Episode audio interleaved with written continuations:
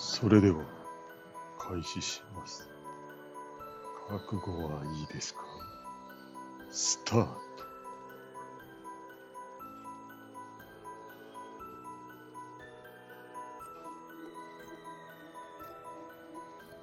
なんか喋らないといけないけど、怖くて喋れません。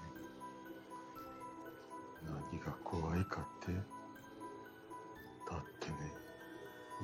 私、目をつぶりながら、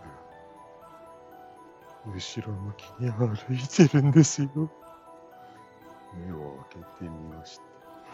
うわ、全く想像した場所と違う場所にいる。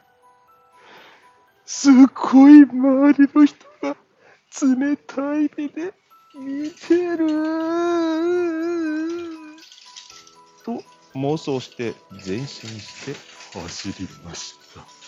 でも結構ドキドキしましたよ。今、隣で聞こえた音は業者さんの歩く声。あの人いない時やっといてよかった